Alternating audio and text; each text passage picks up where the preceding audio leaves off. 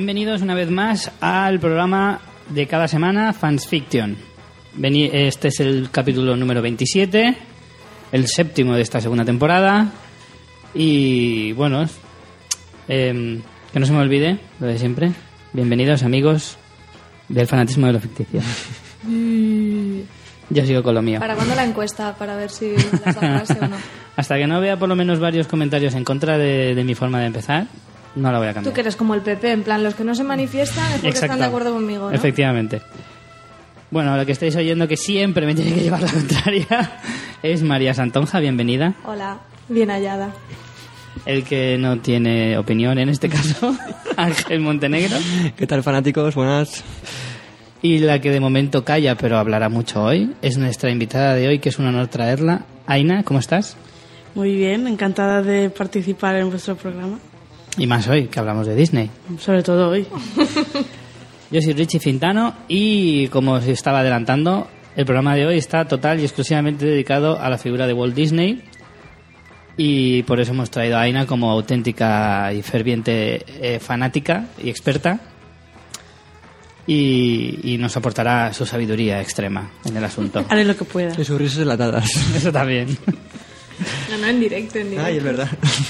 Pero las, las podemos rescatar para otros programas y ponerlas.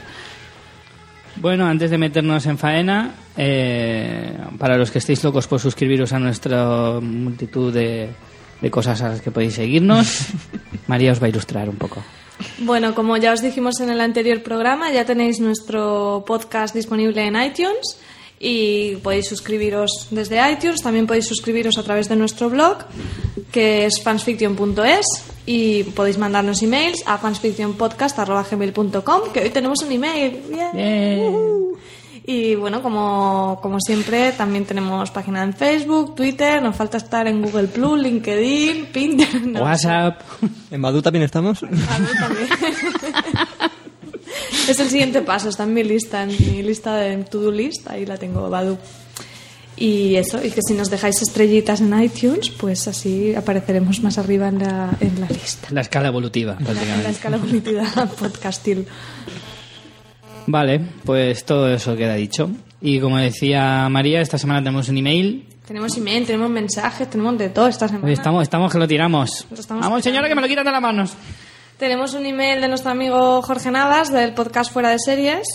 Y nada, si queréis, me adelanto a leerlo. No sé si lo Por leeré favor. también como Don Carlos, pero voy a ello. Bueno, se intentará. Nos lo mandó respecto al anterior episodio que hicimos sobre Woody Allen.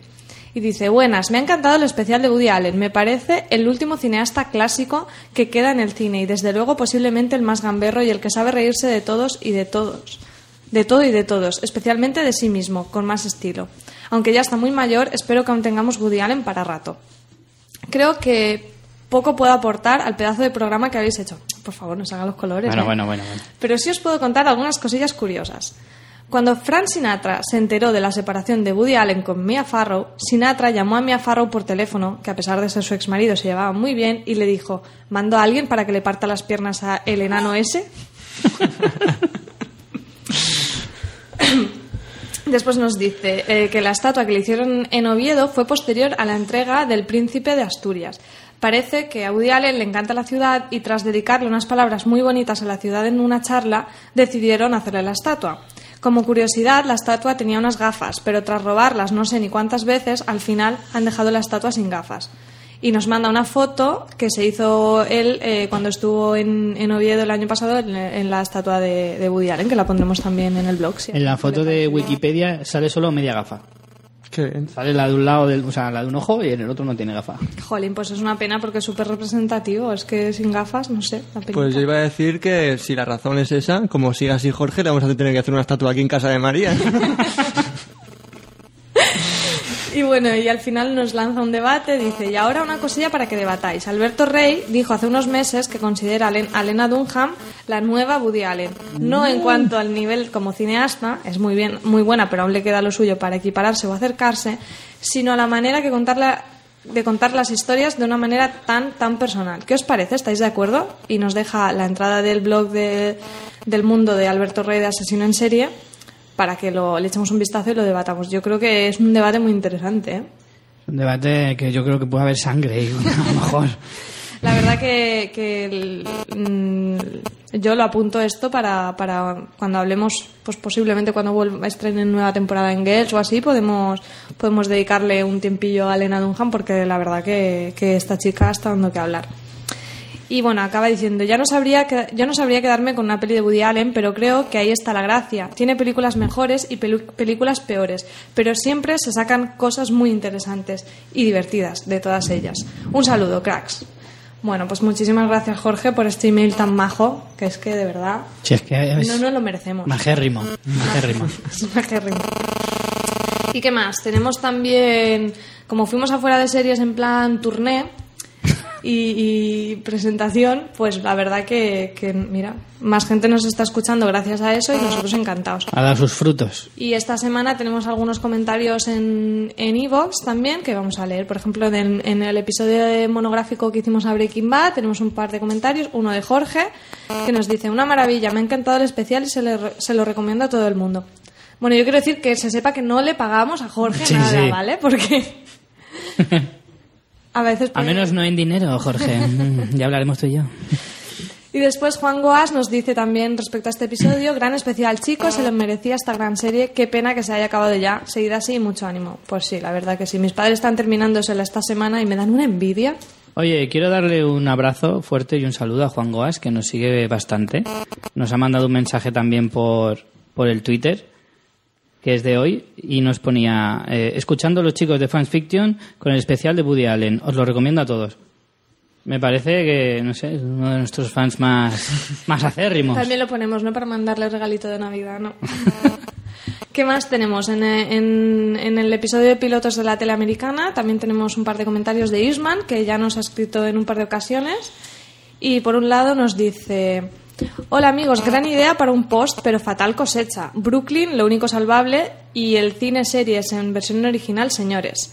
Modern Family doblado, por ejemplo, da vergüenza ajena. Un saludo. Yo no estoy de acuerdo con eso último. Yo veo Model Family doblado y yo creo que lo hacen bastante bien. Hombre, yo creo que en este caso en concreto, que tenemos una- un personaje con un montón de acento como es Gloria, de Sofía Vergara, sí que pierde bastante. Que el doblaje lo hacen bien, pero pierdes muchas cosas, dicen a veces cosas en español. Yo en este caso, tanto como vergüenza, pues tampoco, pero sí que... Yo la empecé a ver en, en doblado, ¿eh? pero luego estuve viendo en versión original y la verdad que lo prefiero. A mí me gusta más doblado. Y luego también nos dice que de este año Ray Donovan y Master of Sex, las dos que más me han gustado. Yo estoy viendo Rey Donovan y de momento mucho me tiene que demostrar porque no me está convenciendo nada. Y le quedan pocas oportunidades. Y sobre el último episodio, el de pelis de Woody Allen, pues también tenemos un mensaje de Juan Goas que nos dice, muy bueno el especial, yo me quedo con Annie Hall de la primera época y de la segunda con Match Point. Ah, no sabe nada, ¿eh? No sabe Claro. nada. La verdad que sí, yo también creo que, que estoy totalmente de acuerdo. Y después también tenemos un mensaje de Jesús Miguel Fernández Domingo que dice, eh, bueno, si os acordáis, en el episodio de Woody Allen estuvimos haciendo un juego donde nos poníamos pegatinas en la cara por cada coletilla que tenía Ángel, que decía digamos, y Richie que decía...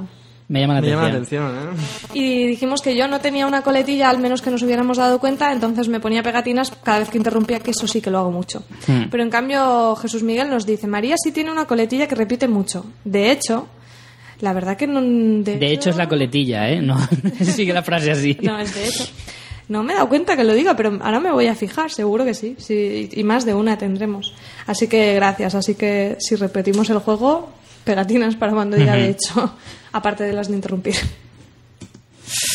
Pues nada, Jolín, qué de cosas, ¿eh? Qué de cosas. Qué de comentarios. Así mola más. Que participéis, que os animéis y que nos digáis todo lo que pensáis. Sea bueno, sea malo, sean amenazas, sean poesías. Adelante, animaros. Empezamos con Disney ya. Yo he venido aquí a hablar de Disney. El Paco Umbral del Disney. tú. Pues sí, venga, vamos a ir metiéndonos un poquito en harina. Eh, para empezar, para unir ya los temas, eh, avisar de que esta semana, o sea, hemos elegido esta semana el tema de Disney sobre todo, porque este viernes se estrena la última película de Disney, que se llama Frozen, el día 29. Y no sé, Aina, por favor, ilústranos. Sí, por favor. Demás no tenemos ni idea de qué va Bueno, eso. eh, Frozen es... Yo la veo muy parecida a la, a la anterior, que era la de Enredados. Y esta va sobre la reina de, la- de los nie- de las nieves y su hermana, que es la protagonista de la historia. Y creo que, por lo que he visto, es que ellas tienen una relación bastante... Turbia. Turbia, se pelea mucho, lo típico entre hermanas. Está muy bien que lo diga. Seguro que no suena eh, para nada la historia. Hermanas y hermanos. Para que los hermanos se curran más y las hermanas son más Más sutiles. sutiles. Mm, Más perras. Y no sé, ella desaparece la, la hermana mayor, la reina de las nieves, y la historia va en que la hermana pequeña, junto a un amigo, van a buscarla. Y aparecen unos personajes secundarios bastante, que parecen bastante divertidos, que son... Sí, que se aleja un poco de la dinámica de Disney respecto a eso. Pero es lo que le da un poco de gracia, no sé. Además, sale un. Creo que es un, un alce y un muñeco de nieve que van haciendo, pues. Muy navideño también, el payaso. Sí. Es totalmente navideña y palomitera. ¿No? Muy bien. No sé si iré a verla al cine. No tengo dinero para estas cosas. Que la hacen en La Esperanza, 3 euros, cine de Zambi. Mm, pues a lo mejor sí. Y además del estreno de, de esta nueva peli de Disney, la última, eh, el 85 aniversario de Mickey Mouse fue el 18 de noviembre. Felicidades, Mickey. Yo le puse un mensaje por Facebook.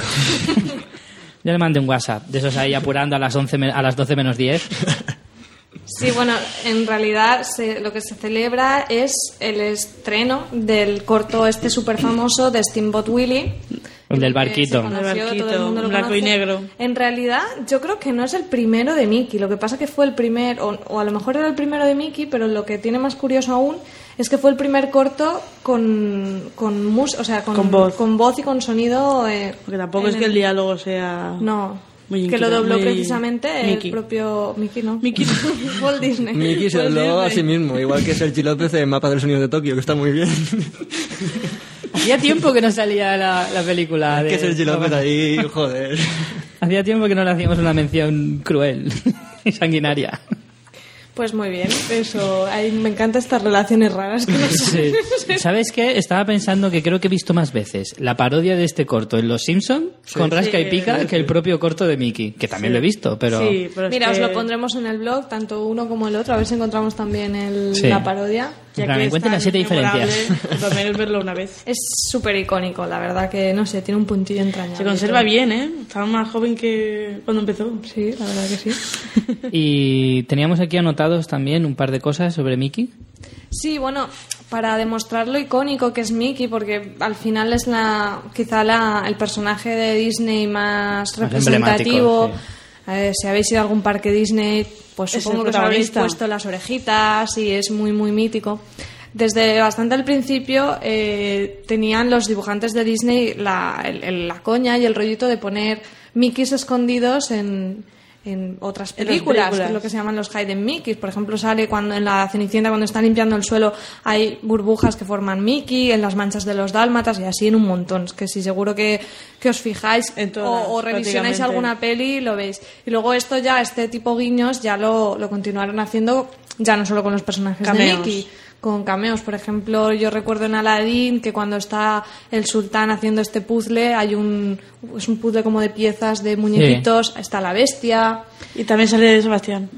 y se- También sale, por ejemplo, la bella andando por el pueblo en el jorobado de Notre Dame. Sí. O sea, En Hércules, en Hércules se pone una estola de Y- con la piel que se supone que es de Scar del Rey Ah, León. Y en la Sirenita en la boda también salen lo- el rey y el mayordomo de la Cenicienta. Joder, en el qué, convite. qué controlado.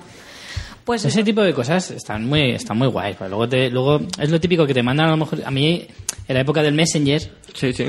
esa época turbia, que te mandaban correos de esos con un montón de. Ahora para eso está el Facebook, ¿no? Pero antes estaba el correo que te mandaban un montón de curiosidades de las películas y me, me mandaron un montón de eso sobre Ah, Disney. y también en la Sirenita también salen Goofy y, y el Pato Donald. ¿Cuándo?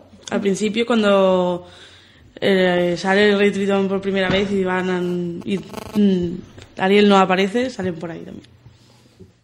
A ver, también hay que tener un ojo bestial para algunas No, veces. están, ¿eh? Hay están algunas esco- que, están escondidos, esos son difíciles de ver. hay algunos que son muy Mickey. chungos. Y bueno, pues este es nuestro homenaje para hablar. Venga, hasta la semana que viene. No. O eso ya a Aina se le cae el mundo entero. No, venga, ya nos vamos a meter más en el tema. La- primero vamos a haceros una pequeña introducción de lo que es el mundo Disney sobre todo el personaje de Walt Disney y todo lo que eh, la dinámica y la maquinaria de la, de la empresa como Disney, algunos de los eh, detalles más, más representativos y luego ya nos iremos a, a las películas más emblemáticas de... Bueno, vamos a hacer... Voy a explicar que vamos a hacer el programa partido en dos. la historia de Disney es tan grande que haremos un segundo programa sobre Disney más adelante. De hecho, vamos a hacerlo Sí, a ver, mm, lo primero vamos a centrarnos en lo que son los clásicos Disney. Los clásicos Disney es una lista de las películas que estrenaba Disney en sus inicios, eh, hechas por su propio estudio de animación. Entonces, esta es, es muy gracioso porque ellos, por ejemplo, Enredados es un clásico Disney. Acaba de salir, pero ya le ponen esa etiqueta. Esta lista difiere si es la americana o la española o la latinoamericana. Hay algunos títulos que se incluyen porque, claro, Disney es una empresa enorme. Ahora mismo es la empresa de comunicación más grande que, que hay en el mundo porque si empiezas a contar que si tiene la cadena ABC, Marvel, LucasArts, no sé qué, es, es un mastodonte. Entonces, para acotar, eh, los clásicos Disney son los producidos y dibujados, como si dijéramos, por la co- propia compañía Disney. Pero aún así hay un poco de conflicto porque está Disney Animation Studios y luego hay otra subdivisión. Por eso est- estas listas difieren en- según es en Estados Unidos o como se entiende aquí en España. Nosotros hemos Claro. cogido la lista española. Tampoco cambia mucho, ¿eh? Creo que de la lista española a la inglesa cambian, o sea, a la, a la, uh, ¿cómo estoy? A la estadounidense cambian tres o cuatro películas. Hemos cogido la, la lista española de los clásicos y vamos a hablar de los más representativos desde los inicios hasta, hemos partido el programa hasta Mary Poppins. ¿Y por qué hemos partido hasta Mary Poppins? Pues porque el día 10 de enero, ¿no? Se estrena una película basada en la vida de Walt Disney, en la que precisamente cuentan la historia de. O sea, se centran en un momento de su vida en el que era cuando estaba preparando la película de Mary Poppins. Por eso enlazaremos eh, en el mes de enero la segunda parte de este programa con la historia de, Walt Disney y Mary, Poppins. O sea que hoy llegaremos desde los inicios con Blancanieves hasta Mary Poppins, que es del 64, si no me equivoco. Sí, 64. Y eso es lo que vamos a ver hoy. No sé si nos dará tiempo, son un montón de pelis, pero a ver qué tal salen. Es un reto. Entonces, en fin, antes de empezar, me gustaría preguntaros a cada uno y entablar ya debate. ¿Qué os ha parecido, qué ha significado la factoría Disney en, en vuestras vidas, vuestras infancias, vuestra juventud, vuestro carácter? Empieza Aina, venga, que es la invitada. Bueno. Y es la que más va a mojar el suelo en esta pregunta. Como todo el mundo ya sabrá, el que me conozca y el que no, pues lo va a saber. Para mí Disney ha sido muy importante porque, no sé, he crecido con ello y, y hoy en día sigue gustándome y sigo viendo las películas, algunas más que otras. Y no sé, es una forma de, de vida, de verla, no sé. Como los skater, igual. No sé, es divertido. ¿Te pondrías a la altura de los emos? ¿Eh? ¿Te pondrías a la altura de los emos, más o menos? ¿Los emos? No, por favor. Yo no me corto las venas por Disney. Puedo pegar alguna hostia que otra, pero... pero, Pero siempre a terceros, ¿no? Daño a mí misma no. Eso no. Muy bien. No tiene ningún sentido. Y bueno, yo como Aina es mi hermana. Es verdad que creo que no lo habíamos dicho todavía. Sí, bueno, lo hicimos en otro programa. Pues, pues un poco igual, o sea, nosotras de pequeñas, eh, nosotros somos crecidas en los 90, momento en que Disney sacó los VHS. Claro, y lo petaba, además. Y lo petaba, y yo recuerdo eso, mm, que yo no sabía el precio de nada, pero las 2.995 pesetas del VHS Disney, vamos, lo tenía clarísimo.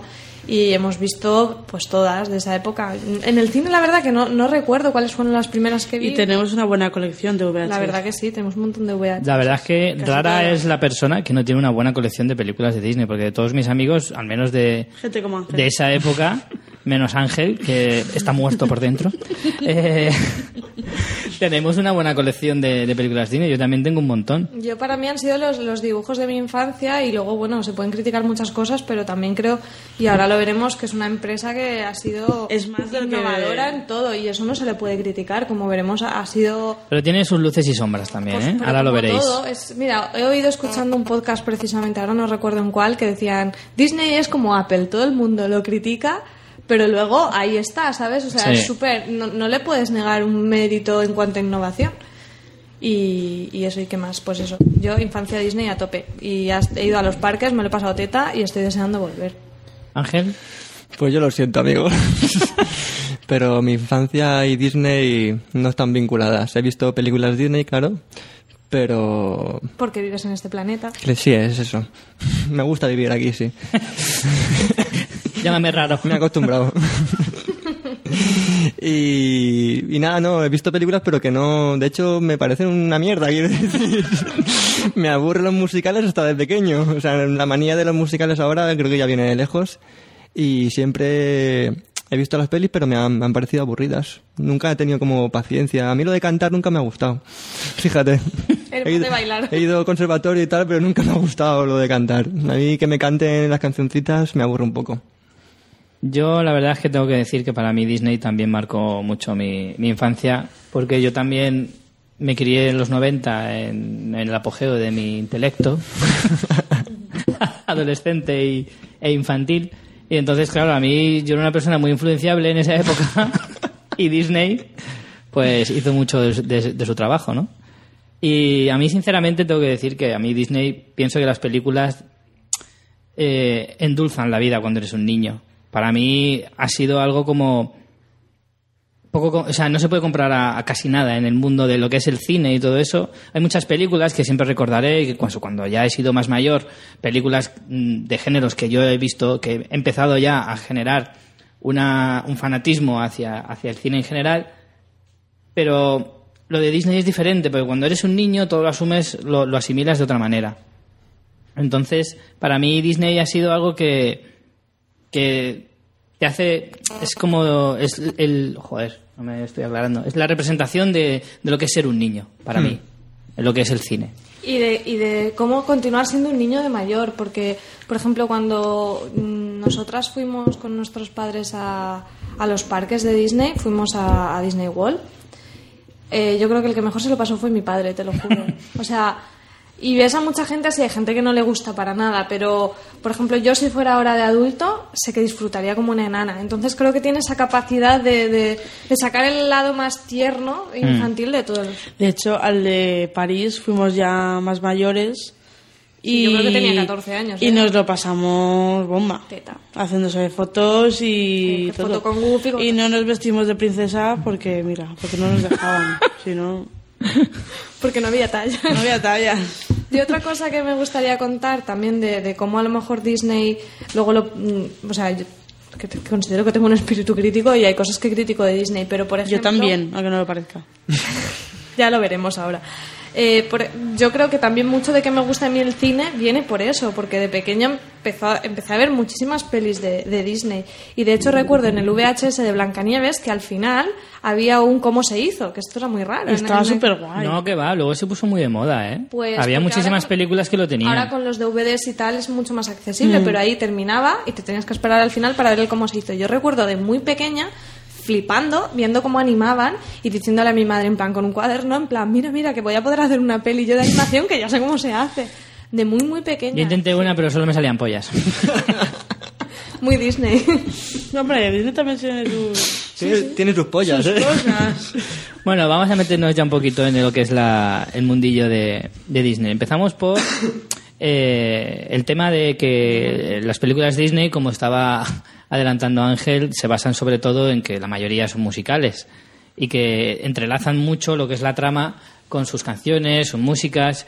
Yo sí que es verdad que hay algunas que recordaré toda la vida, que cantaré siempre que vea la película y que incluso bailaré, pero hay otras en las que, por favor, mátame ya. ¿Sabes? Ahí, es, ahí entra ya un poquito, es verdad, yo tampoco soy muy fan de los, de los musicales, pero hay musicales y musicales. Los hay divertidos y los hay muy ñoños y los hay pesadísimos. Y en el mundo Disney, pues, ¡buah! tienes Pero para elegir. porque en algunas películas las canciones nos ayudan a, o sea, ayudan a la película a avanzar de alguna manera. Es parte de, de la historia, pero no son. Hay otras algunas no que tienen sobran, ningún sentido, que claro. mete una canción por meterla y entonces se aburre. Hmm. Yo la última que vi, que bueno, no está, no estaba metida en la lista, pero la de Tiana y el, y el sapo, al final decías, ¿otra canción? ¿En serio? Si ya no tienes nada que cantarme, ya me has cantado todo, no, no aporta nada. Entonces, Pareces Pitbull. aburría. No, es verdad, aburría, ya, ya, no sé si es que no. Y yo ayer me vi Robin Hood porque estaba aquí a tope preparando el programa y me entró el mono y la canción no, no la recordaba, no la había visto desde pequeña silbando, la canción de Robin Hood en tituriruriru. ¿No os acordáis? Sí. No, es que no quiero cantar. Ah, sí. no, no, adelante, por favor. No. Venga, va, un poquito. Ostras, esa canción sí que la, he oído yo en algún sitio. Con el gallo. En un vídeo o algo así de estos típicos que te mandan de, de Bueno, estos chorros. hasta luego, ¿eh? Eh, avancemos un poquito. Otro de los, de los mm, temas más eh, candentes del, de- del mundo Disney es lo de que siempre han edulcorado bastante lo que son los cuentos en los que basan sus películas. Mucho. Mucho tirando a muchísimo. Claro, ahora iremos, a- ahora iremos metiéndonos en cada película y os iremos contando más o menos cómo era la historia real y cómo se queda la de Disney. Para que si Sí, luego decís que era cruel, no tenéis ni idea. Yo siempre he oído ese, ese bulo, probablemente, de que muchas de las canciones Disney, si las girabas al revés, Madre mía. bueno, pero eso son Todas cosas esas de- leyendas urbanas. De creyentes que tienen... si las girabas al revés, sonía un- Bueno, una canción es que- satánica ahí. Disney es tan, tan importante que tiene su propia mitología. Y leyendas, En plan, que si, que si era asociado del FBI, que si está criogenizado. Bueno, A ver si se levanta una puñetera vez. Bueno, la de criogenizado, vale, lo sabíamos todos. Pero es que el otro día escuché, buscando rumorología, porque esto es rumorología pura, porque es mentira, lo incineraron al hombre, que estaba criogenizado, pero que estaba debajo de la atracción de Piratas del Caribe del parque. Dices, no Claro que sí. Y hay que ser cutre con lo fea que es una atracción por detrás. O sea, si alguna vez habéis visto en un parque de atracciones o Además, en una esa, feria. Lo lógico sería que estuviera en el castillo o cosas así, no sé. Claro. Walt Disney tenía alma de feriante. Franco, ¿sabes? Con Franco está en el... en la- en los caídos, pues este en el- Se ve todo caído. Eh, caídos, eso. Pues es verdad, mira que hay, mira que hay atracciones chulas y sitios chulos en, en Euro Disney o en Disneylandia, donde sea, y te tienes que poner ahí debajo de una atracción súper cutre. Esto Bueno, es todo no es cutre. ¿Y de qué murió exactamente? De cáncer de pulmón. Ah, vale. Gran fumador. Yo pensaba, yo digo, es como, a lo mejor es como, como el señor Vance, que estaban buscando la, la cura a 17 puñaladas. digo, a lo mejor a él le pasa lo mismo. De todos modos, no era tan mayor, creo que tenía 66, 67 por ahí, ¿eh? No, no era tan mayor. No, para. Y esto que dices de edulcorando los cuentos, un- una cosa curiosa es cómo, ma- cómo mueren los malos de Disney. Sí, eso siempre me ha hecho Que gracia. es lo que es conocido como muerte por barranco. que es como, chico, un cadáver por ahí en medio va a quedar feo, la sangre, pues cae por un barranco y ya está. Y he escuchado por ahí.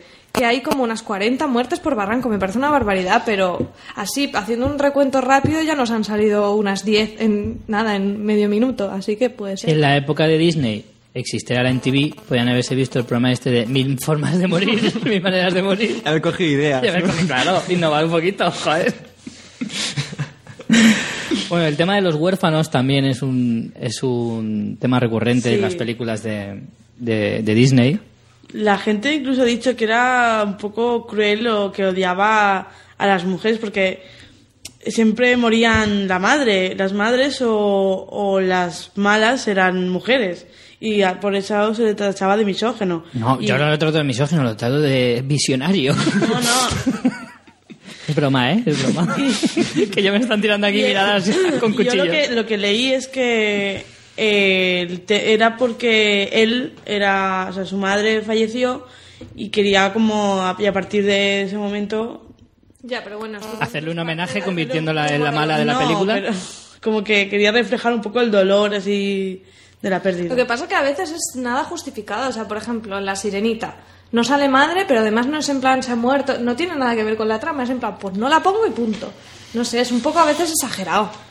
Está en Las Vegas, creo, la madre de la sirenita. Pero de todas formas, es que tampoco aportaba nada a la historia, no merece Pero la no pena aportaba nombrarla. nada, pero, pero también porque te la cara. O sea, no sé, es que muchas veces... En el por- cuento original tampoco tiene madre la sirenita. Ah, vale. Eh, Ahí está la clave. Pero sí que la, la nombran como que se murió y ya está. Ah, vale, vale, vale. Bueno, otro, otro, otra figura. Ahí no. Otra figura importante en las, tema- en las películas de Disney son las hadas madrinas. Sí, las hadas madrinas a veces, o sea, claro, muchas veces nosotros tenemos la referencia a los cuentos por Disney y nos creemos que el cuento original era así. Y no, en, la- en las pelis de Disney te meten hadas en cuentos que no había hadas. Es un poco como una estructura aquí, un, el Deus Ex Máquina, pues te meto un hada y en plan, ostras, que no sé esto cómo se soluciona. Hada al Es el personaje comodín. Sí, cuando, sí. En la, cuando en la historia no sepas por dónde tirar, ¡Hada! ¡Entra, corre! Es un poco así. Que bueno, que a mí me gustan Tampoco las hay hadas. tantas hadas. Sí que hay. Bueno, está Pinocho, está Cenicienta y la Bella Durmiente. Y Peter Pan. Peter Pan. Ah, Peter Pan. ¿Y en la, en la Cenicienta ya lo has dicho? Sí, ¿y la Bella Durmiente la lo has dicho? Sí. Ah, está Campanilla. vale. Campanilla, Joder. ¿ves? ya, pero es que como no hace ningún... Y Pepito Grillo en el fondo es más o menos lo Sí, mismo. Campanilla como un poco hija de perra. La cuento como nada de Madrid. Y luego, en el fondo, las figuras así suelen repetirse luego ya diferentes. Por ejemplo, el genio de Aladín no deja de ser una hada madrina Sí. versión árabe y de hombre. Y, azul. Y genio, y genio. azul. Y azul. Genio genial. Y alguno más tiene que haber por ahí, seguro. Que ahora se nos escapa. Pero bueno. Mira, Rafiki del Rey León. Sí, es, no es verdad. Son personajes que en el fondo es como un... magia. Claro, siempre tienen ahí un suplemento, digamos. El plus mágico de Claro. Disney. Es el comodín, puedo hacer lo que me salga de los huevos, o sea, básicamente. es- ¿Cómo arreglo esto? Es como lo de los frikis. Ha sido un mago. Pero ¿cómo puede ser que... Ha sido un mago? Es la cinta americana de Disney, básicamente. Luego, otro personaje también indispensable son las princesas Disney. Que bueno, de ahí. Hace poco vi una, unas ilustraciones. A ver, Richie, ¿qué ilustraciones? Llámalo ilustraciones, ilustraciones- llámalo X. Sí, sí. que las hay. vale, llamemos las, las dos cosas. Ilustraciones X que. Que eso, representaban las. las... Ah, pero que no es coña. Que No, no, que que, viste. que es real. Bueno, de las sí, ya las princesas, las princesas Disney, pero como modernas. Y estaban Ah, sí, hay un súper chulas, ¿eh? pero Estaban súper chulas. Son un clasicote. Claro, pero como son tan icónicas las, las princesas Disney, se han hecho, es verdad, un montón de ilustraciones, incluso fotografías con, con, con modelos reales y tal. y Están súper chulas algunas, Lo ¿eh? que pasa es que yo creo que el tema de las princesas Disney, que se ha explotado mucho, sobre todo en los últimos años, eh, sobre todo el tema de llamarle con la etiqueta princesas Disney, porque princesas siempre ha habido.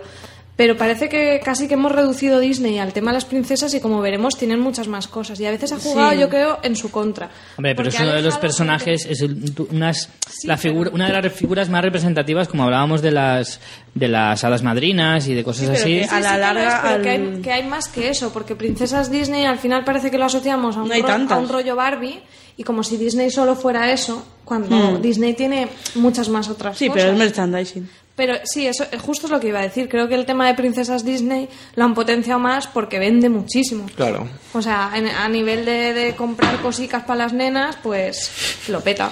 Las nenas y ya. Y las no tan nenas. Yo no me compro porque ya. no. Pues mira, mm, en la variación de princesas Disney tenemos eh, los animales o antropo- el antropomorfismo y los personajes que son animales con cuerpos de... Bueno, son personas con cuerpos de... Eh, me estoy liando. Sí, que tienen. Ya me entendéis. Están como vivos, eh, tienen. No, si vivos están todos. Humanas en un ser que no... Exacto. no es No, o sea, animales antropomórficos, en plan, con Sí, cuerpos de realidad- animal, pero que son vidas de personas. Esto no, no es original de Disney, porque esto en los cuentos clásicos siempre ha estado Fábulas. en las fábulas, pero, pero la verdad que sí que Disney lo explotó muchísimo. Y, y yo creo que son, son las dos caras. Tienes Ujú. princesas Disney o animalitos. Animales que hablan. Son las dos tipos de películas que tienes y tienes que Sí, hacer una, realidad una sí. categorización. A mí es otra cosa que me hacía rabia. ¿Por qué coño ponían a- animales? O sea, transformaban personas, ¿no? Oye, Dragon Ball lo hacía y no te quejas. No, Dragon Ball no es lo mismo. Eso era una locura. Hay, hay un. Había una. Eso que decía. Que en qué escala evolutiva estaban eh, Pluto y Goofy, porque Pluto no hablaba y Goofy sí. Es verdad, mí los otros eran perros. Siempre me ha, O siempre sea, me ¿en, qué, ha en, qué, en qué perturbado punto de la evolución está en cada uno? Porque ahí Y también decían raro. que si Pluto era el, el El mejor- perro de Mickey y Mickey era un ratón, ¿de qué tamaño era Mickey? Sí. Pues sí. De todas formas, mucho de esto de lo, lo del antropomorfismo eh, se ha hablado de que podía ser una referencia a la granja de Missouri de su infancia, del personaje, o sea, de la figura de, de Walt Disney. También eh, otro de las variantes de los personajes de, de Disney son los villanos. Los villanos que casi siempre han sido los personajes más carismáticos de todas las historias. De hecho, muchas veces se recuerda más al villano que al propio protagonista. En muchas de las películas. Por ejemplo, La Bella Durmiente, que es la que más me viene ahora a la, a la- a la mente, es verdad, Maléfica era mucho más interesante que la propia Bella Durmiente, que, era una sosaina. Es que la Bella Durmiente no aporta nada a la película. la pobrecita está durmiendo, Se duerme y ya está. No hace nada más. Ah, la narcolepsia tiene- dormirse. Tiene menos guion que Ryan Gosling, ¿eh? Que en League for Kids. Ya está metiendo la coña, ya está metiendo la coña. Como no sabe hablar de Disney, tiene que hablar de lo que le da El gana. patrocinado por... Hombre, yo la verdad es que de muchas películas eh, recuerdo más a los villanos que, que a los propios protagonistas. A No mí es que me- los recuerde más, pero a lo mejor sí que me gustan más. Me gusta el Hércules, el Hades. ¿no? Hades. Hades. Es que Hades es el brutal. genio. Es Entonces- genial. Sí, esa genio es igual. Es, es mi fa- yo creo que es mi malo favorito, no por malo malo, porque por malo malo pues seguramente Maléfica Por el doblaje es muy bueno. Y Jafar. malo molón, Jafar era brutal. Estoy en éxtasis. Jafar le combinabas el, el loro y ya te, te partías. Sí, sí, sí. Jafar. Que me sale aquí ¿Ves? Aladdin. Esas pelis sí me Contrólate. gustan, pero las anteriores ya no tanto. Jafar, Jafar. Hombre, la Sí, de- señor. Y si No pierde, canta. mejor. Vi que en Aladdin no cantan un montón. Oye, y el Pero mola. capitán, te- tenemos más ejemplos, el capitán Garfio era genial, Eh, la, Úrsula. re- la reina de corazones, Úrsula, Úrsula, además, era la, fue la primera villana gorda. Fíjate, fíjate. Que no, Jolín, además no había salido ningún personaje gordo hasta ese momento en... Fíjate. Y siendo de Estados Unidos, pues... Era normal, ¿no?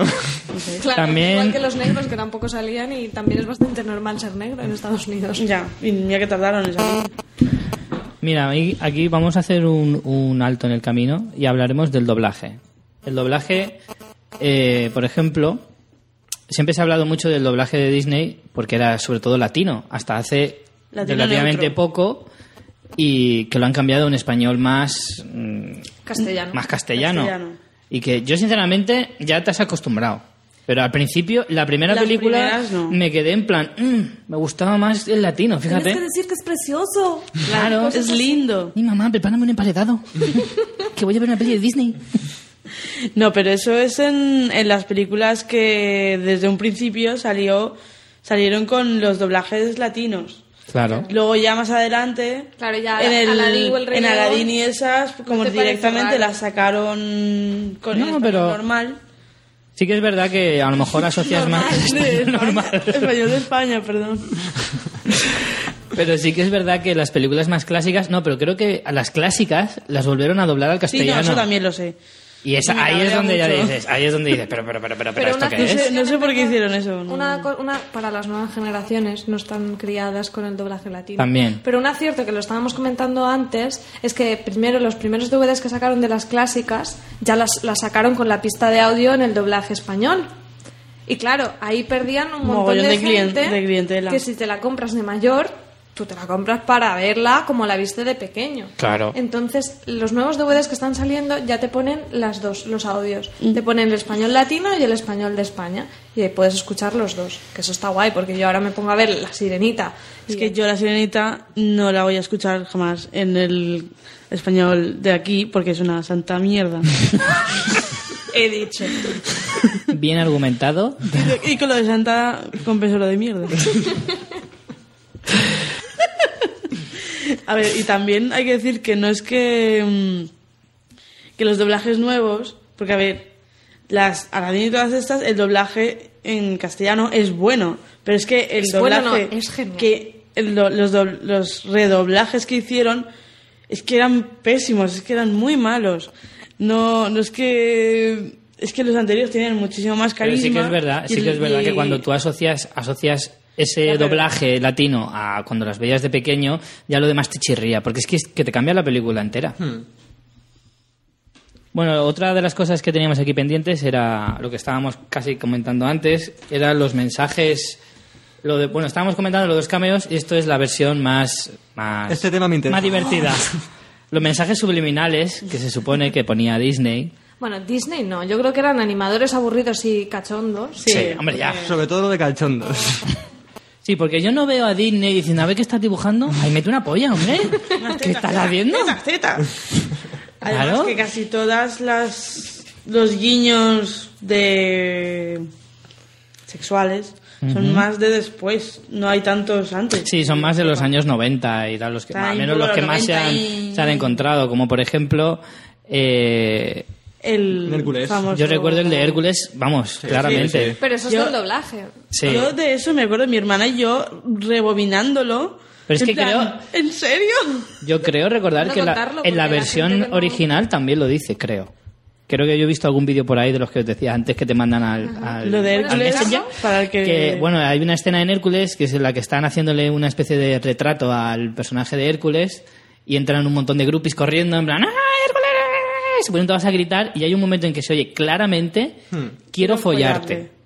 Además, se oye claramente. Follar- Pero ¿Follarte o claramente, follarte? yo creo que dice follarte. Yo esto eh, creo que se oye claramente porque mm, yo lo escuché sin, sin haberlo escuchado comentar. Quiero decir, Sí, sí, yo sí. viendo la película Sí. dije, ¿en serio? Por eso, por Y lo- Pero de hecho, María estaba en el cine y al señor que estaba al lado le dijo, ¿qué ha dicho, señor? y el señor, follarte. Eso no se dice. Entonces, la verdad es que yo es que la primera vez que lo oí, yo no cuando estaba viendo la película no me enteré, lo vi luego en un vídeo de, de estos de Messenger. Yo es que estaba mucho de Messenger, ¿eh? me estoy dando cuenta. Punto Messenger. Estás echado a perder, Richie.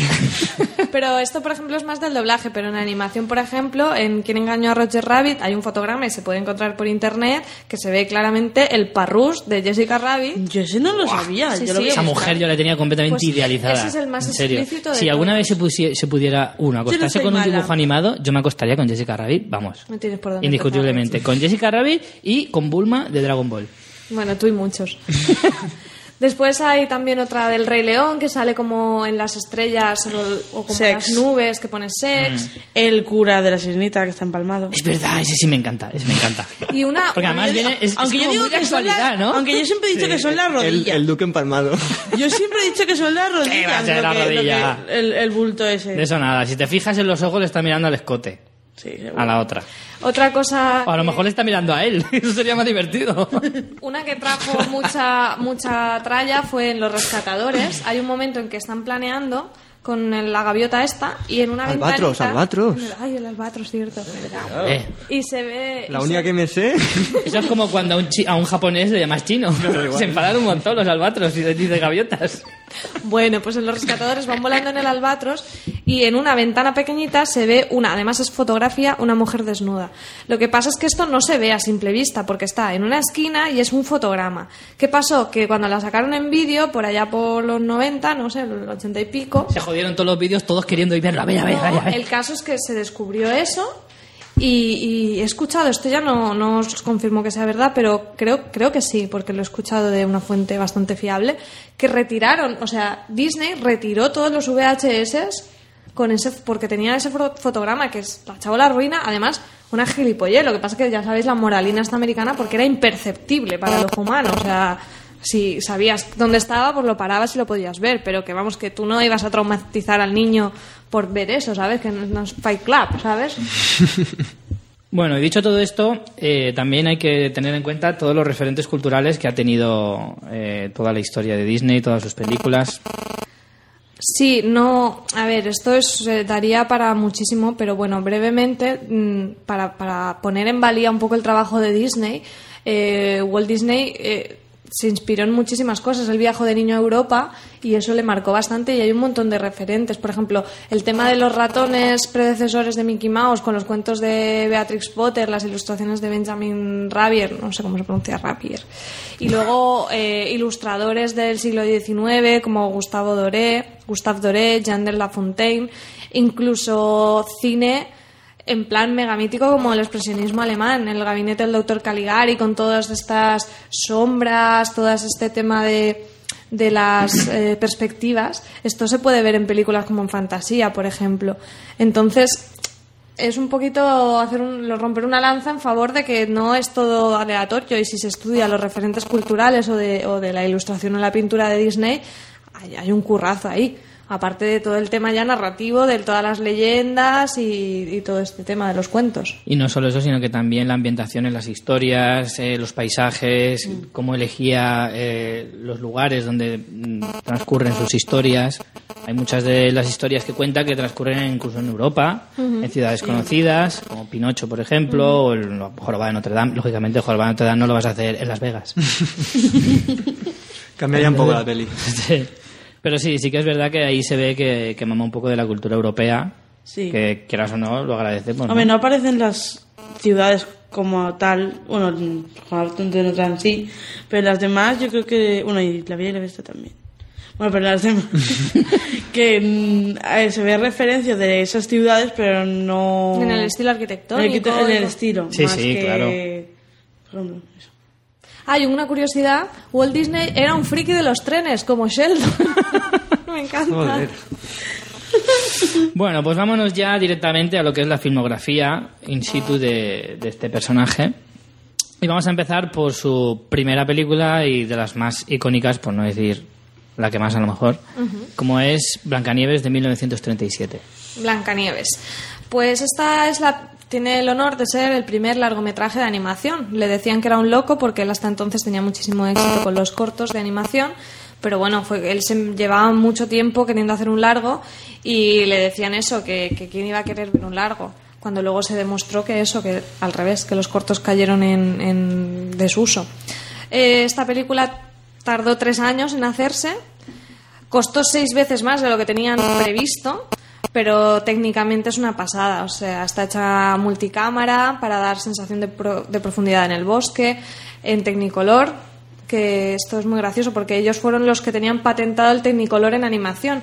Otras empresas de animación tenían en plan color de baratillo, ¿sabes? Y, y se notaba. Y luego, por ejemplo, la técnica que se usó es la rotoscopia, que esto se sigue haciendo actualmente en algunas pelis y es eh, grabar primero en imagen real para luego animar sobre esa imagen. Y si os fijáis, Blancanieves tiene unos movimientos como muy realistas, buscaban ese realismo. ¿Y qué más cosas? La Hombre, eso, claro, de la rotoscopia en el fondo no deja de ser, digamos, paso anterior a lo que es hoy en día la captura del movimiento. Exacto, sí, sí. Y bueno, era la primera vez que hacían un, un personaje humano, entonces les preocupaba mucho que que tuviera personalidad y carisma. Yo creo que lo consiguen. O sea, Blancanieves, a lo mejor no empatizas con el personaje porque también es un tema de época, ¿no? Porque es una princesa, pues muy princesa. Pero sí que tiene mucha dulzura. O sea, lo que te quieren transmitirse que lo transmite y es un dibujo animado. Y luego, bueno, ahora contaremos un poco el tema de los cuentos, pero una de las cosas que, hizo en la película Disney y que gana respecto al cuento es que los enanitos eh, les marcaron personalidades muy diferentes y esto no está en el cuento original, no, tiene, no están tan diferenciados, el rollo este de mudito, gruñón, no sé qué. Esto es muy de la peli, creo que es, una, bueno, es un acierto total. Eh, otra cosa, bueno, pues por ejemplo, Blancanieves, en una época en la que estaban muy mal de pasta, que fue por, por el 44 o así, eh, no tenían dinero y se les ocurrió, pues vamos a reestrenar Blancanieves en los cines. Y lo, y lo petó otra vez. Y entonces, a partir de este reestreno del 44, Disney cogió la costumbre de reestrenar las pelis cada siete años. Por eso, a lo mejor, gente pues de la edad de nuestros padres han visto todos estos clásicos en, en cine, porque cada siete años las estrenaban, lo cual era una estrategia buenísima, porque, claro, si lo piensas, cada siete años los niños han crecido y puedes captar a una nueva generación de, de niños. Y esto empezó con Blancanieves. Y otra cosita curiosa que a mí me ha gustado mucho es eh, que se inspiraron para el personaje de Blancanieves en dos actrices del momento. Una era Shirley Temple, que era una, seguro sabéis quién es, una actriz niñita muy pequeña. Y la otra era Janet Gaynor, que era una actriz más mayor. Y pondremos la foto en el Facebook porque si ves la foto de Janet Gaynor es que es totalmente Blancanieves. O sea, es, es, una, es una pasada lo que se parece. Yo de Blancanieves podría dar un dato curioso y es que la versión pornográfica que adelante, adelante. es súper mítica en el mundo del porno. En serio, lo digo. Es súper conocida. No voy a dar muchos detalles, pero os la recomiendo. ¿Os gusta Blancanieves o qué a vosotros? Sí, a mí, la verdad es que de pequeño no era de mis favoritas. No era de mis favoritas, y la verdad es que nunca lo ha sido, porque me parece demasiado, demasiado infantil. Es muy de su época. No lo Eso es. Claro, se nota que es una película de los años 30 y claro, te falta, no, desde luego no fue de las primeras que vi. Entonces, claro, yo cuando vi Blancanieves estaba acostumbrado pues a ese humor, a esos personajes carismáticos, súper divertidos, tal. Entonces, Blancanieves, ahí me falta eso. Es una historia bonita, si la veo ahora a lo mejor la podría apreciar mucho más que cuando era un crío. Cuando era un crío me aburría, la verdad. A mí me pasa un poco lo mismo, yo creo. No sé, creo que la película se queda sosa. Para, Sí. para mi gusto.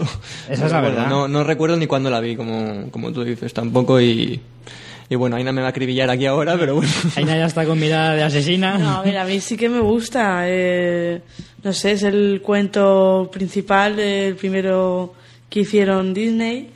Venga, seguimos con la siguiente. Pinocho, 1940. Pues mira, Pinocho es una de las únicas películas que tuve en VHS, pero tampoco la vi mucho. ya te digo que a mí no... Yo era más de videocuentos infantiles que de, de Disney. Y de disfrazarte de, De pingüino y esas mierdas, sí, gente rara. Ay, sí. bueno, Pinocho es la historia del muñeco de madera que se hace totalmente eh, humano y está basada en una, en una publicación de Carlo Collodi eh, que hicieron en un periódico llamada Las aventuras de Pinocho. Y del, mil- de 1882 y decir que, claro, que luego, como, como decíamos, pues la, la versión dista mucho de lo... Que decir, la versión porno, yo no, por favor. Fijo que también Esa la hay. no la he visto, pero Richie a lo mejor... Miénteme Pinocho, ¿no? Pues eso, que la versión original, la versión original de- del cuento no es nada, no es para nada infantil y Aina, Aina antes me estaba comentando un tema de ahorcamiento y cosas así muy extrañas. A ver, Aina, cuéntanos cómo era la historia. Resulta original. que, bueno, para empezar, eh, al querido. Pe- Pepito Grillo, Ah, Pepito Grillo. eh, Pinocho lo mata. Mm, En cuanto aparece dice, eh, no Tiene sé qué, un- un problema de drogas. De la, no sé qué de la conciencia, ah, mierda. y le dice, mm, no. Conciencia que conciencia. Que mierda. Y lo mata. Y luego, por lo visto, lo ahorcan a, a Pinocho. ¡Bien! Porque todavía era por- de madera, porque si todavía es de madera... No, no, no se convierte, prisa. no se convierte en, en niño. La historia termina en que lo ahorcan por sus mentiras y sus engaños. Y luego, tiene más moraleja. luego el, el, el final, el otro final que incorporaron más tarde de que se convertía en niño, la ballena de toda su puta madre, lo incorporaron mucho más tarde cuando ya los cuentos dijeron que tenían que ser un poco menos ¿Violentos? violentos y eso. Aunque bueno, yo le veo sentido a este en plan. Oye, pues yo, que- yo abogaría por una mm, reversión de, las, de los cuentos de estos, hacerla a la actualidad. Pues mira, tengo que decirte que ahora eh, Guillermo del Toro va a hacer una, en 2014 va a hacer una versión de Pinocho. Pues. Animada. ¿Habrá ahorcamientos? Animada. ahorcamiento. Sí, sí, Animada. animada, animada. Una cosa muy curiosa de Pinocho es, es que, no sé si lo habéis pensado, yo lo leí el otro día y dije, claro. O sea, Pinocho es un cuento italiano, ¿no? Sí. ¿Y por qué va vestido en plan alemán totalmente? De tirolés, parece un tirolés en el Oktoberfest. O sea, esto es lo que estábamos Porque- diciendo de las inspiraciones estas de Disney. No, no está justificado para nada, pero por lo visto el pueblecillo este que sale está inspirado Mm. en Göteborg, en Baviera. Y al- el, el rollo de los chalés también son así tipo escandinavos y tal, cuando el cuento es italiano. Pero yo lo he visto de pequeña y nunca me lo había planteado eso. La verdad que nunca lo había pensado. Nunca había pensado eso. bueno, y María, dilo de la cancioncita que te gusta mucho, tiro, uri, uri, uri. Sí, que nos ha puesto en el guion la musiquita de Pinocho. Tiruriruri, tiruriruririruri. Tal cual, ¿eh? ¿Pero lo habéis entendido? Más o menos. No, que la música de Pinocho es la canción súper mítica When You Wish Upon a Star, que es la canción de, que, se, que han utilizado después Disney cuando salía el, castillito y hacía lo de tiruriruririruri. Qué Muy bien. Sí, sí, sí. Tienes razón. no tengo el don del canto. Y, y bueno, de hecho la tenemos reservada para cierre de este programa como no podía ser de otra manera. Y es una, la verdad que es una canción preciosa. Y si no te gusta, estás muerto por reír. ¿Va a ser tu coletilla esa o qué? Es, una frase muy recurrente. Seguimos. La siguiente película es de también 1940 y se trata de Fantasía. Me encanta. Bueno, Fantasía eh, era una especie de... Yo cuando era pequeño la veía como una especie de obra de teatro, como cuando yo cuando era pequeño iba al teatro y me enteraba la mitad de las cosas. admítelo. ¿Sabes? Entonces yo lo veía como una obra de teatro de estas en plan para mayores. Yo veía esto y digo, esto así tan moderno, estas historias tan profundas y unas imágenes súper super impactantes con la música ahí, rollo orquesta de, de, de teatro así a lo bestia, de concierto de estos... Sí, sí, de ópera. Claro, yo, yo flipaba, yo estaba en plan, ¡hala, qué fuerte esto, no! Me sentía súper cultural en ese momento. Yo digo, madre mía, estoy mamando aquí de todo, qué fuerte. Pero curiosamente fue un fracaso eh, en su momento, no se recuperó dinero. No, yo creo que era un proyecto muy loco, que incluso tú vas ahora con ese proyecto, que voy a hacer una peli de animación, pero va a ser con música clásica. Es que no era una peli para niños, yo creo que no era una película para niños, realmente. Hombre, en cierto yo no la asimilé sí. así. En- pa- depende de qué niños, pero Yo me acuerdo que mi hermana Claro. y yo la veíamos y nos encantaba. yo gracias a Fantasía hemos- nosotros hemos reconocido un montón de música clásica, en plan... Claro. Decíamos, ¿es eso es de- eso es de Fantasía, no sabes qué canción es, pero aunque en Fantasía sí que lo... la película sí que de- van diciendo que... ¿Qué que, canciones son? mm, canciones son. Oh, qué obra es. Pero, no sé, se te quedan. Y... Hombre, a mí lo que me gustaba es que tenía como muchas partes, entonces te, te gustaba alguna, en plan, la de, ahora viene la de los dinosaurios, y ahora la de los pececitos, ahora la de las hadas, que era en plan, pues Y yo- los ponis. Y los ponis. Bueno, pues. esos Yo ponis, recuerdo, ¿verdad, eh? recuerdo, tengo en la mente Hay grabada. Hay las dos, hay ponis y centauros. Acuérdate que elegíamos, yo era el azul. No, el azul era yo. Pero bueno, ¿qué clase de debate es este en un programa? No, es que siempre se quiere quedar con mis cosas. ¡Qué momento! Tenemos aquí herencias familiares de antaño. Yo recuerdo un Pegaso azul con el pelo blanco. Esa Ah, imagen se, más- me, se me era quedó grabada. Que decías, ostras, qué, qué, qué fucker. Sí, seguro que se lleva todas las Pegasas. Y luego, lo que decíamos antes de los referentes culturales, fantasía, la verdad que si la veis de mayores, fliparéis porque tiene, tiene una calidad visual alucinante. O sea, de hecho, lo que decía antes del expresionismo alemán, en la parte final, que, ay, no recuerdo El, el demonio. Sí, la parte del demonio, pero no recuerdo la pieza que era.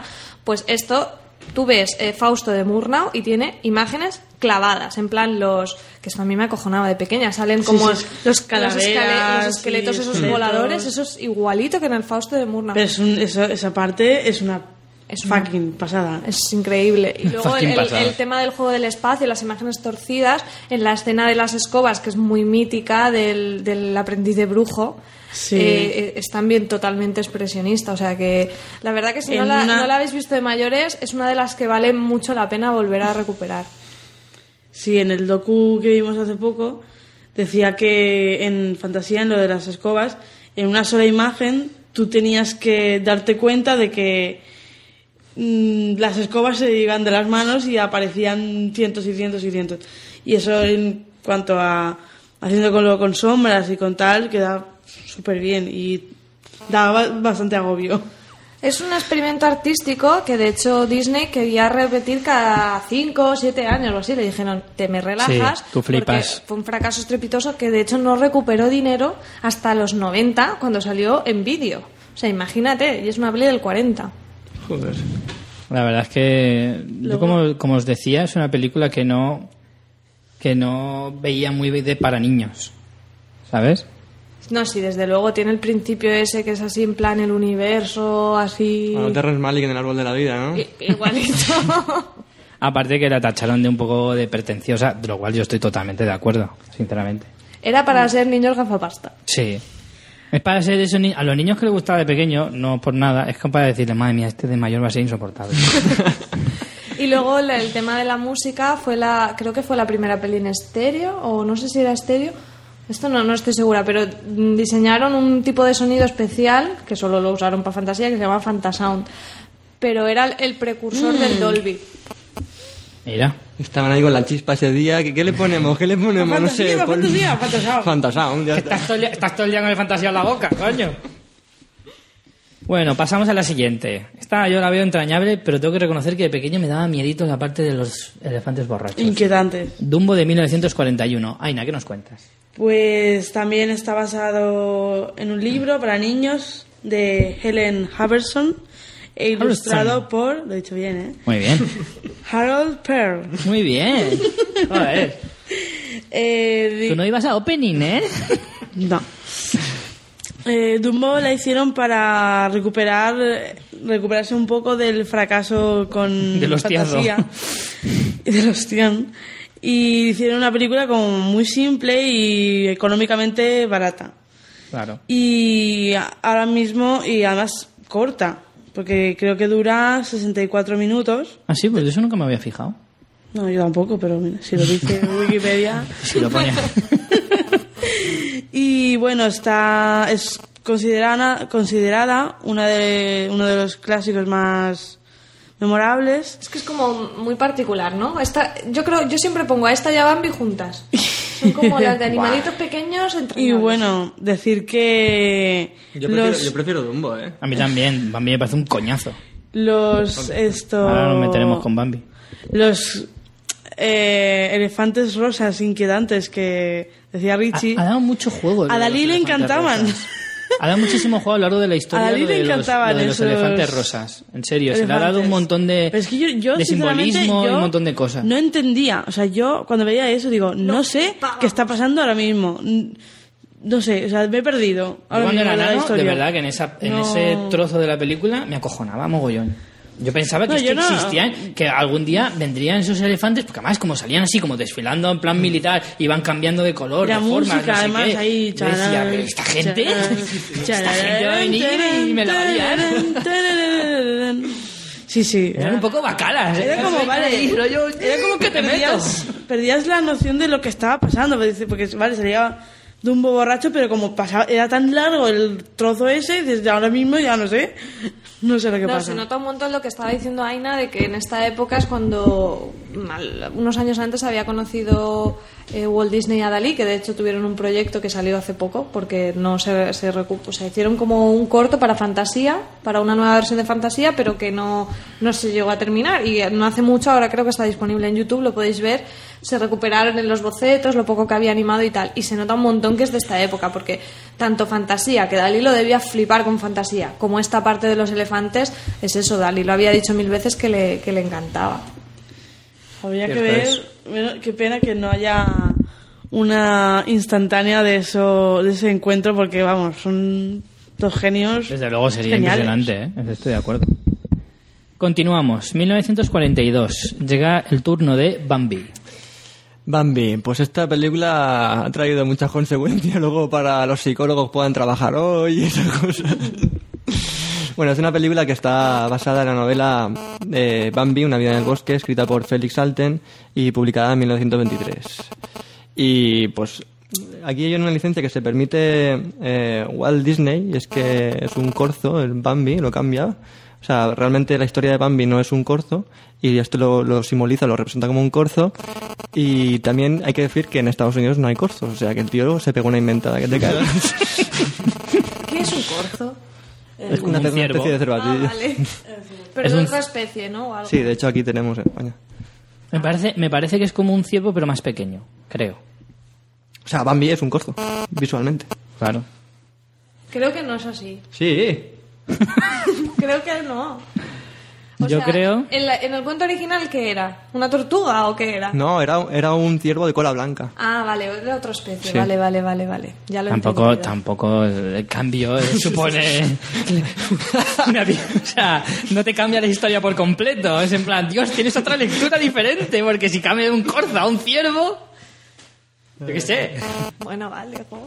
Es que no lo estaba entendiendo. En fin, a mí, yo sinceramente, Bambi es de las que más odio. Yo también. No he podido nunca. Es verdad que la primera vez que la vi lloré como un salvaje por lo de la muerte de, de su madre y todo eso. Hostia, qué spoiler más grande. Pero Nadie lo sabía, ¿eh? Creo que esto y lo de Bruce Willis en el sexto sentido. Al mismo nivel. Bueno, yo creo que. A ver. Yo de Bambi pienso que sí, puede, ser, puede resultar aburrida en cuanto a las otras, así. Porque prácticamente no tiene diálogos, tiene muy pocos diálogos, Pero sí Es que enseñar a un corzo a que hable es muy difícil. Y además es que encima es un corzo muy tímido. Porque, porque es que Bambi además es eso. Tímido, tú dices tímido donde yo digo rancio de mierda. Bueno. Pero digamos que visualmente es bastante bonita porque el bosque es una pasada, como lo... Cómo lo mm, representan y tal. Cómo lo representan, cómo lo dibujan, cómo quisieron hacer como que se viera la profundidad del bosque, pero sin quitarle protagonismo a, a los personajes. O sea, que Ya. no tú no vieras Que todo no el ecl- bosque. que no eclipsara a los claro, que no lo personajes. eclipsara porque, claro, tú tenías que ver al cervatillo y eso. Y luego de con respecto al trauma infantil de Cuéntame. generaciones y generaciones, iba a decir que el trauma podría haber sido mucho peor, porque los Se la trinca. El cazador Los- se trinca a la madre. Por favor. ¿Qué, qué- qué te pasa? Estoy ¿Qué hoy te, subidorra. qué te pasa hoy con el trincar y las pollas? No sé. Estoy falto de cariño, ¿vale? No sé, pues mm, mm, me voy a callar. Nada de confidencias, Aina, Bueno, nada de confidencias.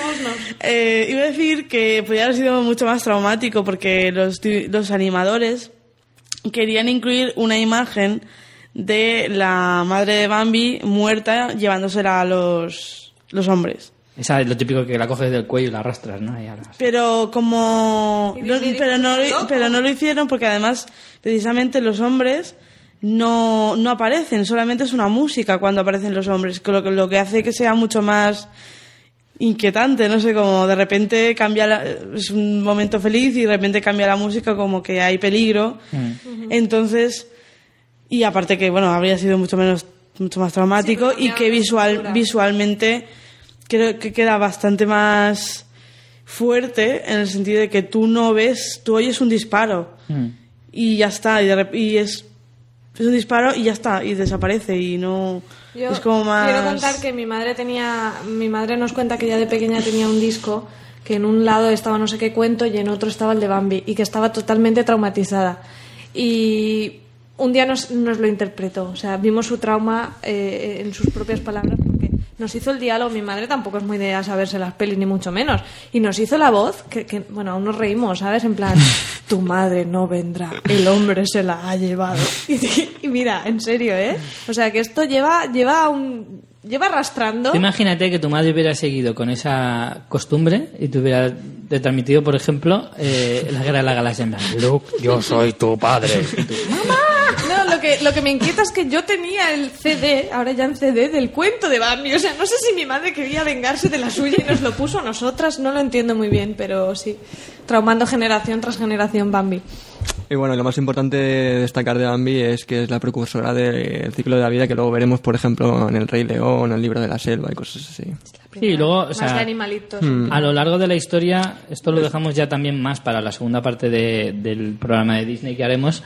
Vemos como muchas de las películas más recientes beben de las antiguas. En plan, son historias cíclicas o que se van repitiendo en el que, lo que digo, o sea, las películas más recientes beben mucho de las historias de toda la vida.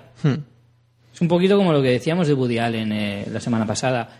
Es en plan, él tiene sus propias historias pues, que te, siempre te cuenta las mismas, pero cada vez de una forma diferente, más original o, o distinta simplemente. Continuamos y nos metemos ya en la década de los 50 Con otra peli Disney. con Cenicienta. O sea, peli Disney, obviamente. Princesa Disney, iba a eh, decir. de Cenicienta, eh, que también, como no, en esta época todas estaban basadas en algún cuento o, o libro. Y esta estaba, bueno, basada en el cuento popular de Charles Perrault. No sé pronunciarlo, pero bueno. Eh, a mí esta es una de las que me gustaban mucho de pequeña. Además recuerdo que yo jugaba a Cenicienta. Eh, me gustaba un montón los ratoncitos y todo esto. Las, además me parece que tiene unos malos...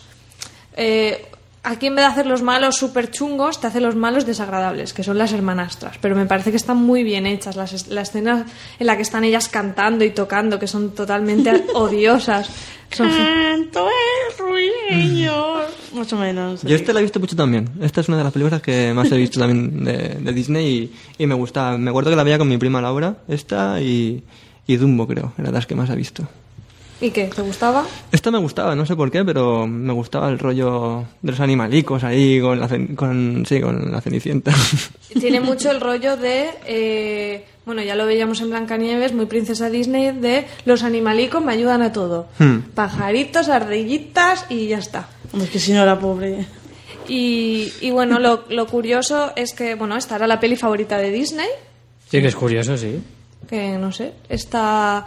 eh, el, lo que pasa es que también cambia bastante el cuento original. El cuento original este también, mm, cógetelo. Para empezar, no hay hada, lo que decíamos antes. Aquí, fíjate que el hada, si tienes que decir un hada, quitando a Campanilla, que es un personaje que para empezar tiene nombre, no a es madrina, es que no es lo mismo Claro, también. para empezar, pero quitando a Campanilla, esta supongo yo que es el, el hada madrina más hada madrina. Pues esta. ¿Te acuerdas, Aira?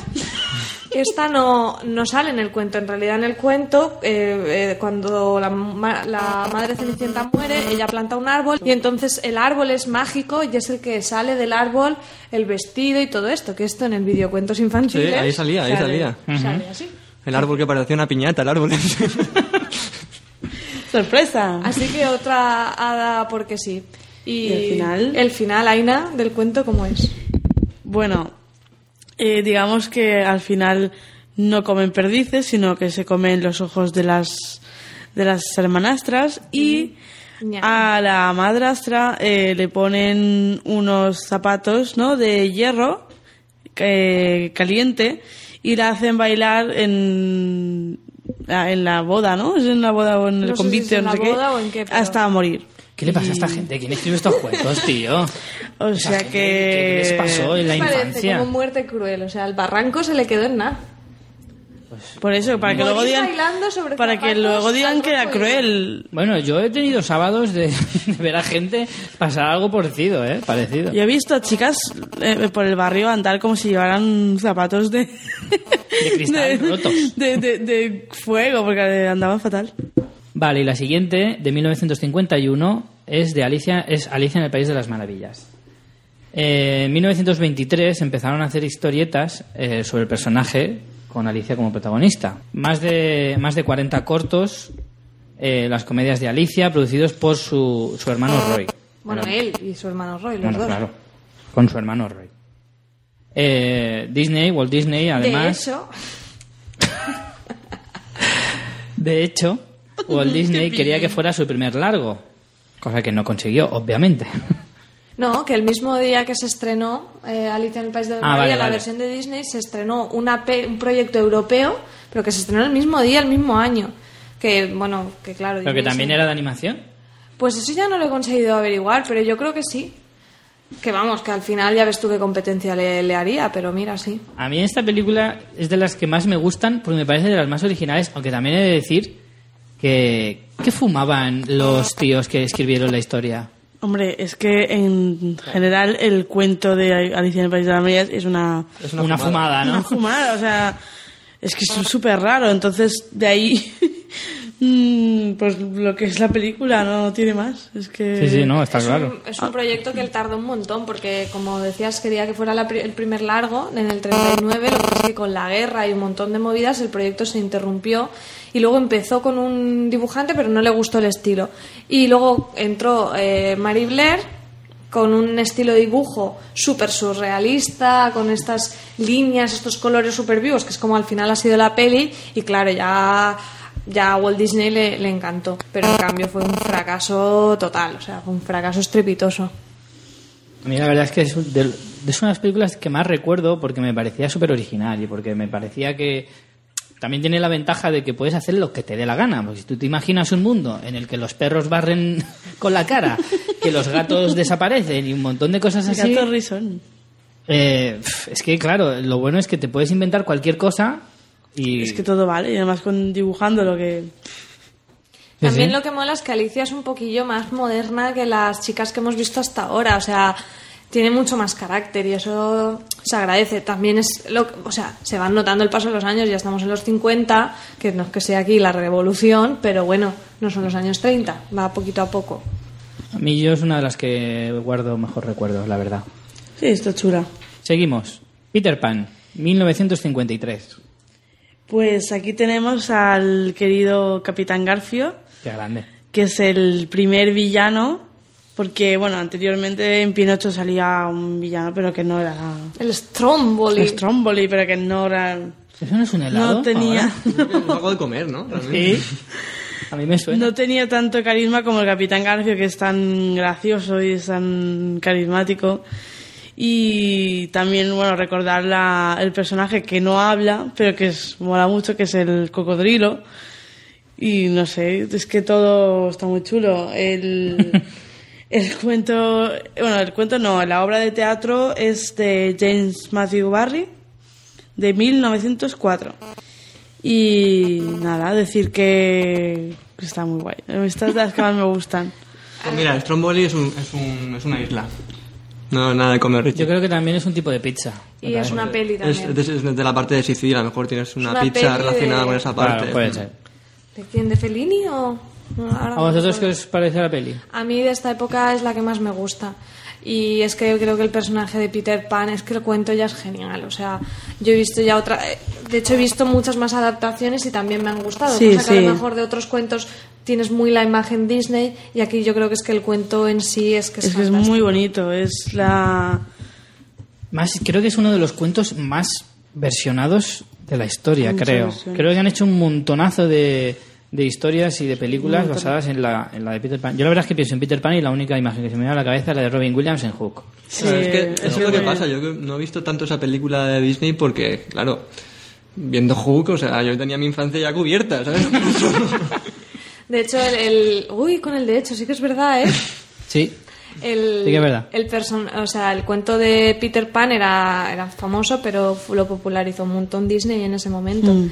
Y como otra curiosidad de esta película es que fue la última que distribuyó la RKO, Mm. porque a partir de ese momento Disney, con su gran espíritu empresarial, hicieron su propia distribuidora y dijeron, déjate que ya me lo guiso y yo me lo como. Sí. Hicieron Buenavista, que recordaréis todos el- los logotipos Qué de bueno. Buenavista. Internacional. pues mira, Y- Buenavista Internacional.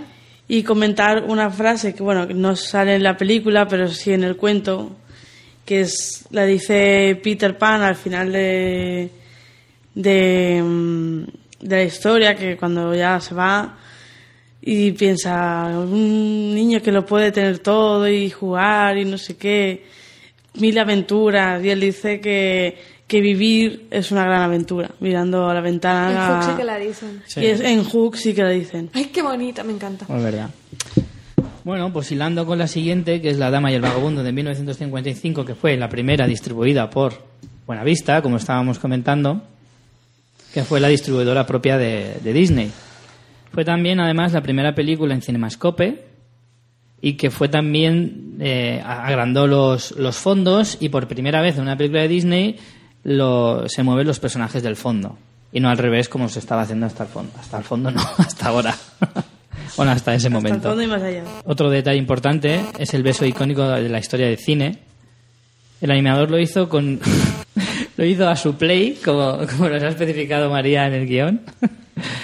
Lo hizo a su manera porque, porque Disney no lo quería. Pero como quedó bien, al final lo va y lo mete. Y es lo más bonito de la peli, ¿no? ¿Quién- Y han hecho muchas parodias sobre eso, muchas películas de, de parodias. Es que tiene mucha chispa, o sea, es que no sé, lo, lo veo muy muy bien pensado, no sé, me encanta. Me Sí, es, parece de súper es bonito. de esos detalles que en el fondo no. A lo mejor no es de las cosas más importantes. O sea, de la historia realmente tampoco es que aportara gran cosa, pero. Pero es una Sí. imagen que ha quedado. Claro, es una imagen que cuando te sale bien te puede quedar para toda hecho, la ¿No lo vida. has hecho tú con tu novia eso, con los espaguetis? Una buena vez, inclu- incluso con mis perras. Qué romántico. Sí. Y otra cosa que, Que son cockers también. Es verdad. Richie, Richie. empieza a ser preocupante esto. Y mis perras son muy antropomorfas también. Y tú un golfo.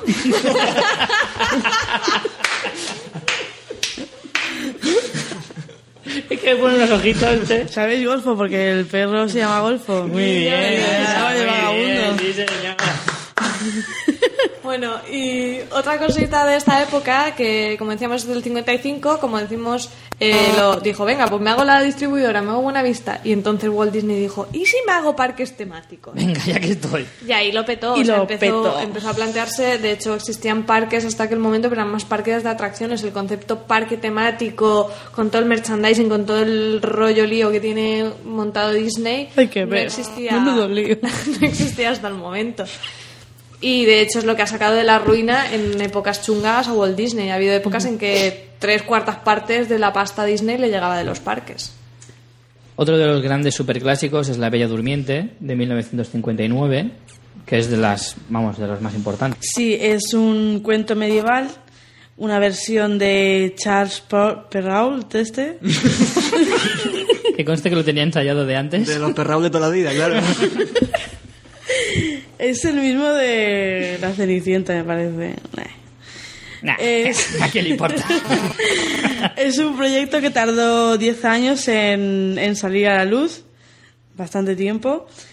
Es, eh, tiene influencias del romanticismo. Sí, en, en- bueno, en esta película yo creo que es en la que más se ve el precio, el preciosismo, ¿cómo estamos? Preciosismo. El preciosismo en, la, en las imágenes, sobre todo en el fondo. Sí. O sea, una cosa que esto no me lo sé yo de memoria, pero lo vimos el otro día en un docu muy Sí, interesante. Es que recuerda mucho a la pintura italiana y francesa primitiva, donde eh, se enfoca igual el primer plano que el segundo plano. Y por ejemplo, en La Bella Durmiente empiezan a darle muchísimo peso a los fondos, dándole eso, que estén enfocados, que tengan la misma importancia casi que el personaje.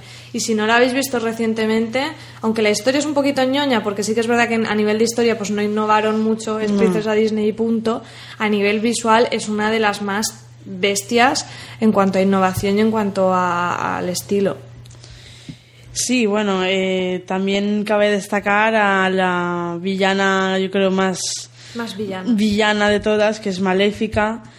Que, bueno, aquí una vez más tenemos que hacer hincapié en que la gente vea la versión original de latina, porque la voz es fantástica. No me, no me acuerdo cómo se llama la que la doblaba, pero es tiene, le da muchísimo más carisma al personaje, porque es de estos que yo, que yo digo cuando un villano mm, habla susurrando, pero en cualquier momento se le va la fuerza por la boca y grita y habla y se cagan todo.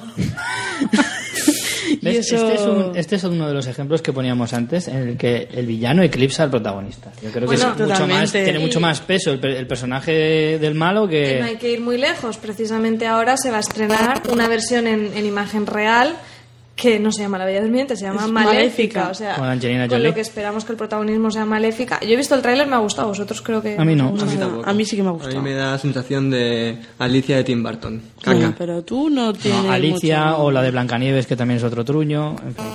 Hombre, yo sí que es verdad que me da miedito en ese sentido, pero pienso que es un acierto total el que claramente ya desde el principio te digan, no, no, esta es la peli de Maléfica. Me parece, me parece muy guay, o sea, no sé, está chulo. Eh, la Vía Durmiente además fue la última que grabaron con referencias a pla- planos reales eh, con personas. Ah, con la técnica esta, Sí. como el Blancanieves de rotoscopia. Ya dijeron, ya estamos, ya hemos pillado carrerilla, ya esto no ya sabemos cómo se hace. Sí, también fue la última que hicieron totalmente a mano. Por eso también lo que decimos que es un proyecto que costó muchísimo. Y, y la última eh, basada en cuentos de hadas. Hasta, no sé, ya luego hasta a lo mejor Rapunzel o... Porque la Bella y la Bestia, Aladdin, todo esto ya me parece que son historias... Sí, ya son más novelas, Mm. yo creo. No, que cogen de aquí y de allá, pero no son un cuento popular, clásico, como, como hasta el momento.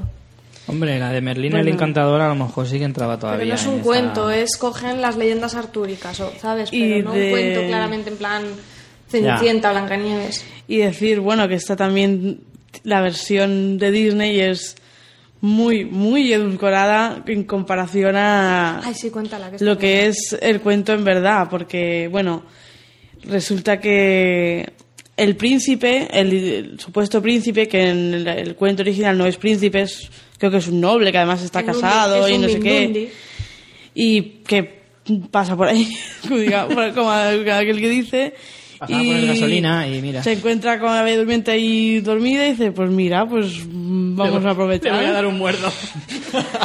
Es la, mm, la viola y... ¿Ves? ¿Lo ves? y la deja embarazada. Todo mientras está dormida y ella da a luz estando dormida. Y cuando ella se despierta porque Trillizos, ¿no? Me parece. yo eso ya no lo Yo sé. creo Yo- que eran trillizos. Es que es como todo bizarrísimo. Bueno, da a luz y ella se despierta porque uno de los bebés o el bebé le está mm, mamando, está intentando mamar de- del pecho. la versión que y por eso se despierta. Es que se no hay hadas madrinas tampoco. Porque uno de los tres bebés maman, están mamando, pero uno empieza como a hacerle eso, como a el- el- la, la succión, pero en el dedo, y entonces le saca la astilla esta de- del uso. No sé, bueno, Ah, habrá varias ser. versiones, pero todas son macabras. Es Y- muy, muy. Y al final que- eso se despierta por eso, no hay beso ni hay nada. Sí, Está romántico. principio es un violador, o sea que súper chuli. Qué guay. Tiene oye. buena pinta esta historia, ¿eh? ¿Ves? Si hubieran sido historias así, a lo mejor Ángel hubiera visto más películas. Yo seguro que sí, tío. Bueno, luego tuvimos en los años 60 una especie como de parón. Sí, en, mira, en, el en 1950 hicieron la primera peli en imagen real, La Isla del Tesoro. Entonces empiezan ya a diversificar, a haber bastantes cambios en la compañía que no podemos entrar ahí. Pero bueno, en los años 60 el principal cambio es que ya cierran el departamento de cortos, o sea, ya ven que lo de los cortos, pues el, el tipo de consumo ha cambiado y ya no, y ya no son rentables. Y, y, de hecho estas pelis de imagen real que llevan apenas 10 años haciendo son las que empiezan a salvar un poco el culo al, al estudio porque los eh, es una época en los 60 bastante floja en cuanto a las producciones de animación. Luego además se encuentran con el bache de que en el 66 muere Walt Disney, entonces los años 60 es Bastante una época bache, chunga. Que ya te digo Normal. que salvan un poco las pelis de animación y los parques que empiezan a, a, salir. Creo, el primero, el de California, no recuerdo el año. Y el de Orlando eh, lo abrieron meses después de que muriera Walt Disney. Murió él y estaba proyectándolo. O sea que en esa época mm, la animación quedó un poquito. Bueno, ya vamos a ver las pelis que se hicieron en, en los 60. Pues mira, empezando en los 60 ya, eh, con 101 Dálmatas en el 61. Ángel, cuéntanos. Yo estaba flipando porque recuerdo esta película como mucho más de nuestra época. Y cuando he visto que era de los 70... De los me- 60. De esa de los 60 he, he Sí, yo también. bastante, Yo la ¿eh? verdad es que, el di- incluso si ves la estética no te Sí. parece los años 60. El dibujo, no sé. Es que, por un lado, esta, pa- esta peli fue, si os fijáis, es de las primeras y yo creo que de las pocas que te hacen eh, que la trama esté ambientada en tiempo real. Sí. O sea, sale una tele, sale todo muy modernillo. Que eso ya te da una sensación Claro. de modernidad, aunque sea a los 60. Y luego, por otro lado, también tenemos muy en la cabeza el remake que se hizo Puede con persona real del Ya. 2006. Mm. También con puede Glenn ser. Close, Y magistral. Hugh Laurie por ahí, ¿eh? Ya ves. Y el, y el señor Weasley también. Sí, es verdad. Bueno, pues es una peli que está basada en, en una historia inglesa que se llama The Hundred and the One Dalmatians y es de Dodie Smith.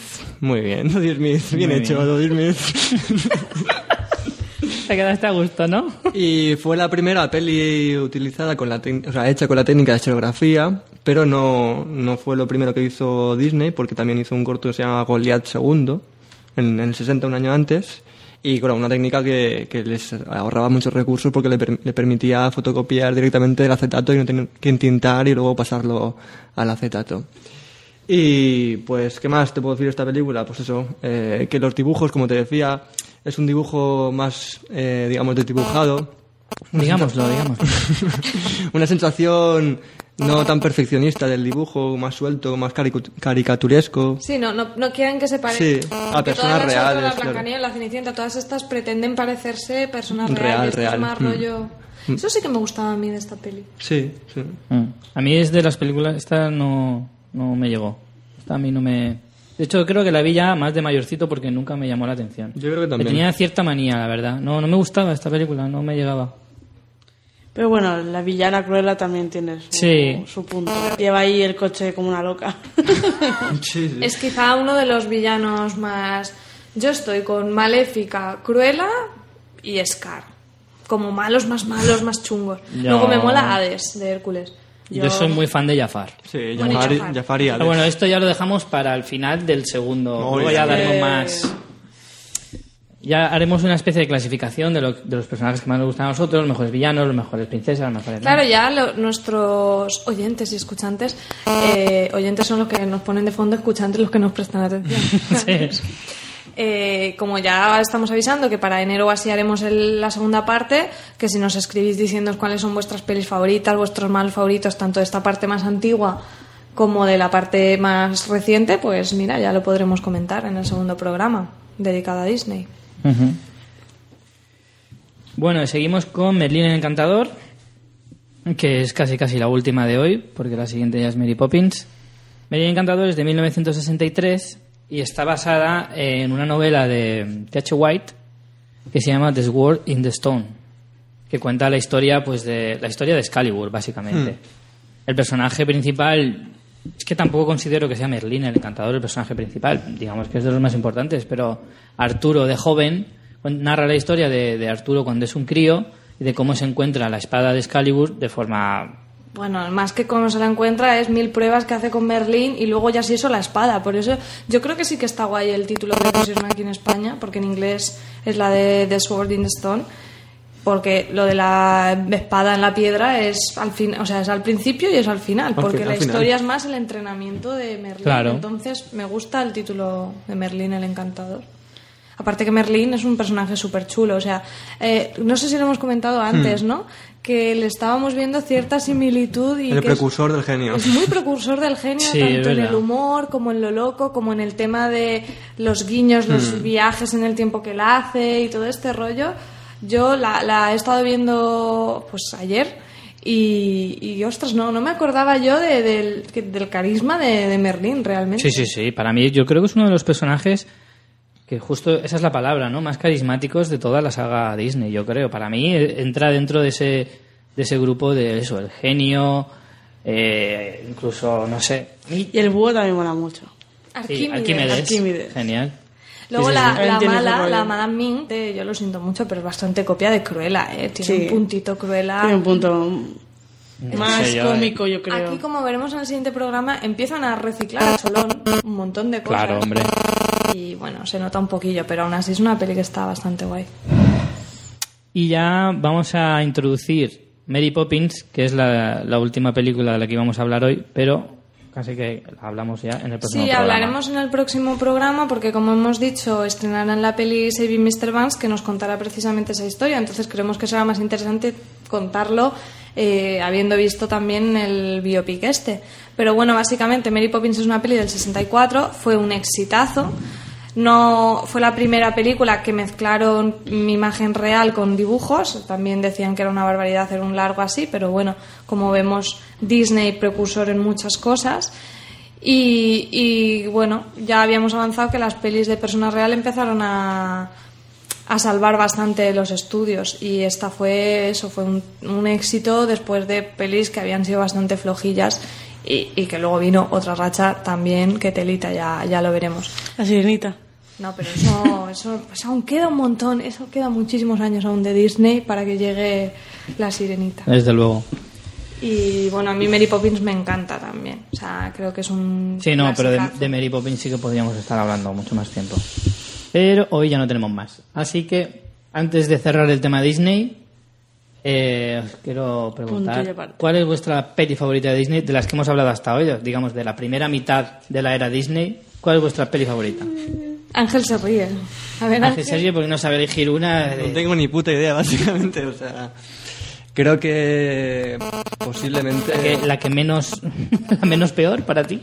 Yo creo que la que más, de las que más he visto es, como te he dicho antes, Dumbo y. y, ¿cuál era? y la Cenicienta.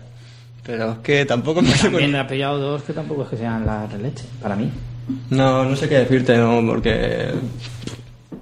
Ni puta idea. Qué bien hablar. me quedo con eso. ¿Tú, María? Yo, mi super peli Disney es de los 90, ya descubriréis cuál es. Sí. Pero de esta época eh, me quedaría con Peter Pan. No es de las que más hemos hablado y sí que las de las princesas me, me marcaron mucho en la infancia. Pero Peter Pan creo que tiene una historia tan original y tan bonita y es una peli muy... También eso, lo que decíamos, que no es el Disney solo princesas Disney, que Disney tiene otras muchas cosas como hemos visto, como Berlín, Peter Pan, y son pelis que a, hay que reivindicar un poco más a día de hoy, me parece a mí, no sé. Aina. Bueno, yo mm, creo que diría también Peter Pan, porque también corroborando lo que dice mi hermana, que es un Para eso cuento soy la mayor y me tienes que corroborar. Bueno, Lo dejaremos ahí. Corramos un tupido velo. es un cuento muy bonito y que y luego el otro sería, yo creo, la Vía Durmiente. Muy bien elegido. Pues yo, sinceramente, dudo mucho entre Merlín el Encantador y Alicia en el País de las Maravillas. Aunque yo creo que si tuviera que quedarme con una, me quedo con Merlín. Yo esta la elijo por Maléfica. Porque Es que a mí la vida me parece tan rancia que es que me, me jode toda la peli. Pero no es tan tan rancia en realidad. Ella, se- ella, ella pasa de todo si se va al bosque, aunque le dicen que no. O sea, es un poquillo más rebelde que, el, que las que habían hasta ese momento. Mamá, no voy a tomar Coca-Cola Light, soy una rebelde. es usted un extraño. No soy un extraño, bonita. Bueno, señores, pues con esto Nos cerramos vimos el una vez en un sueño. Qué cachondo el príncipe, ¿sabes? Era una frase un poco de fucker, ¿no? Bueno, chicos, pues ha sido un placer. Eh, Rememorar la infancia. remover la infancia, efectivamente. Remover, suena como turbio. Bueno, la de Richie. Remover el pasado. Bueno, yo Richie que... era bastante erótica. Madre mía, si hiciera la, si hiciera la historia de mi vida, os ibais a cagar. Bueno, yo animo a todos los que escucháis el podcast en iVoox o en iTunes que entréis también en el blog, que colgaremos pues eso, la foto de la actriz en la que se inspiraron para Blancanieves, el corto de Steam, Steamboat Willy, ay, ahora no os recuerdo cómo, el corto de Mickey Mouse, El de Mickey Mouse de toda la y vida. todas estas cositas que bueno, si queréis ampliar un poco lo que hemos ido comentando, pues ahí colgaremos extras.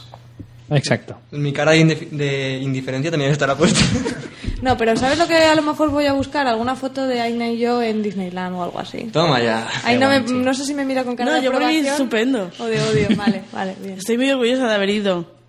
Ay, claro, tampoco te tienes por qué avergonzar. No, que, que nunca lo haría. Vale, ya.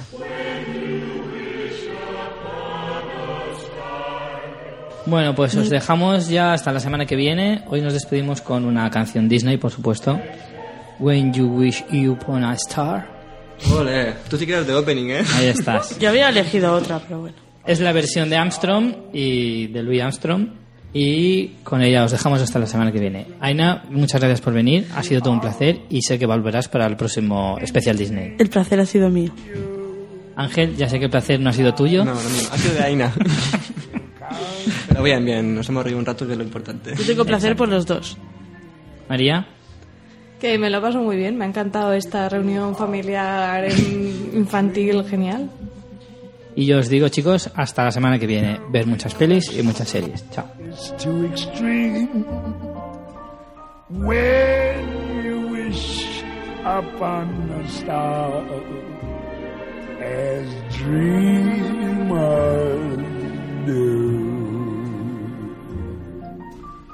is in the sky. She brings to those who love the sweet fulfillment of their secret longing. Oh, like a boat out of the blue, fate steps in and sees you through. Mama, when you wished upon a star, your dreams come true.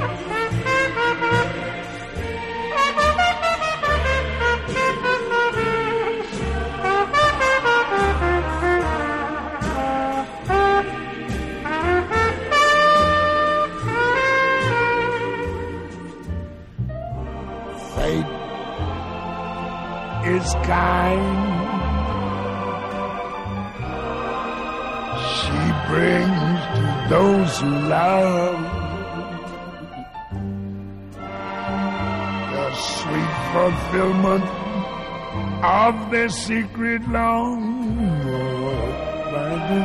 Yes, like a boat out of the blue. Fate steps in and sees you through, baby, when you wish upon us all.